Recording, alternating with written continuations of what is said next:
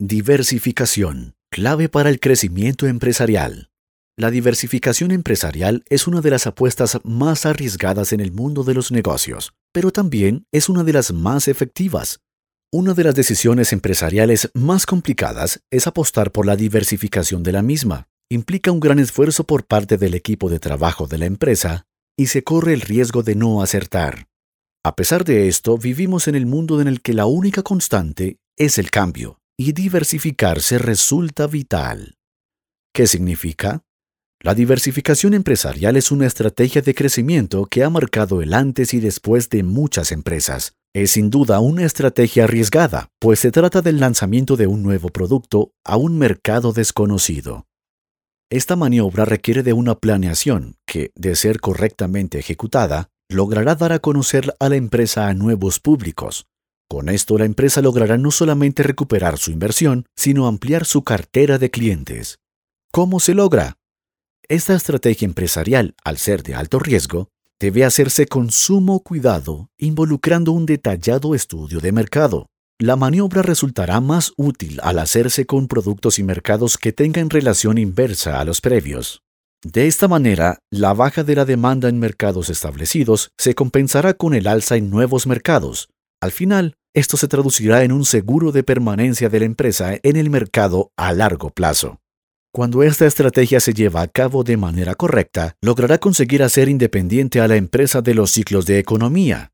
Al aplicar esta táctica, se podrá amortiguar el riesgo de pérdidas al repartir la inversión en distintos sectores de la empresa. Esto es efectivo, ya que es altamente improbable que todos los sectores en los que haya inversiones caigan en recesión. El mundo de los negocios es altamente competitivo y no basta con tener una empresa enfocada a un solo mercado. Al comenzar a competir entre empresas, notarás que enfocar tus esfuerzos hacia un solo sector puede ser contraproducente. ¿Cuándo hacerlo?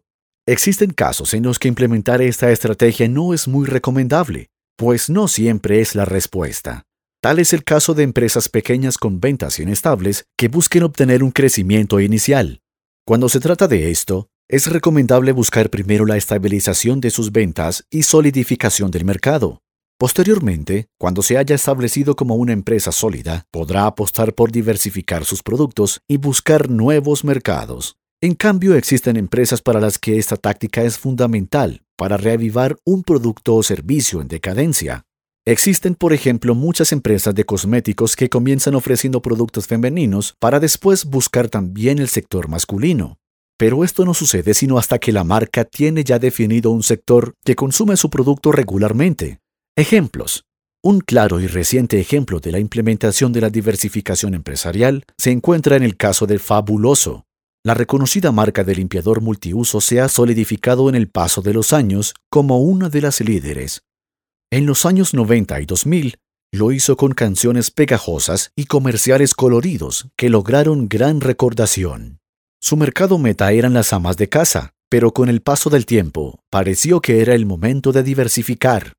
Las nuevas amas de casa no se sentían atraídas por los viejos comerciales y parecían ser un sector difícil de alcanzar. Fue entonces cuando por medio de la plataforma Spotify hicieron llegar al público listas de reproducción, al conocer que las nuevas amas de casa buscan facilidades en la tecnología, su apuesta por ofrecer lo nuevo acertó.